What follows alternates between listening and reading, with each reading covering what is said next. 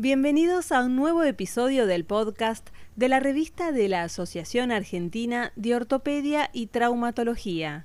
En esta oportunidad les presentamos un suplemento especial de la sección Mano, correspondiente al volumen 85, segunda parte. Mi nombre es Juan Martín Patiño y soy editor de Cirugía de Mano a continuación brindaré información sobre los artículos que se han publicado en el suplemento especial de la Asociación Argentina de Cirugía de Mano en la revista de la Asociación Argentina de Ortopedia y Traumatología. Enfermedad de Quiembo, conceptos actuales, por los doctores Pablo de Carli y Ezequiel Seidenberg, del sector de cirugía de mano y reconstructiva de miembro superior del Instituto Carlos Ottolenghi del Hospital Italiano de Buenos Aires.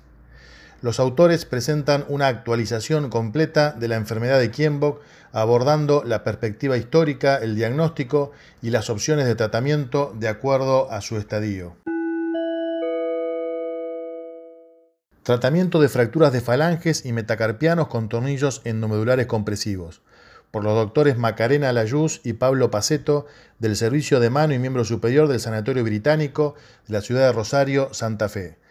Los autores evalúan en este estudio prospectivo los resultados clínicos y radiográficos de fracturas de metacarpianos y de falanges tratados con una técnica mini-invasiva con tornillos endomedulares compresivos.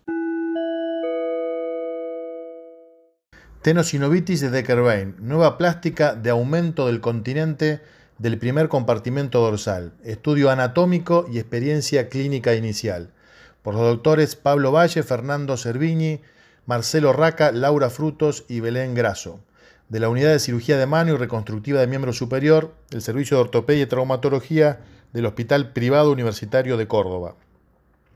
Los autores presentan un estudio anatómico y clínico en el que usan una técnica de aumento del primer compartimento dorsal extensor como alternativa a la clásica liberación para tratar la tenosinovitis de Decker-Vein.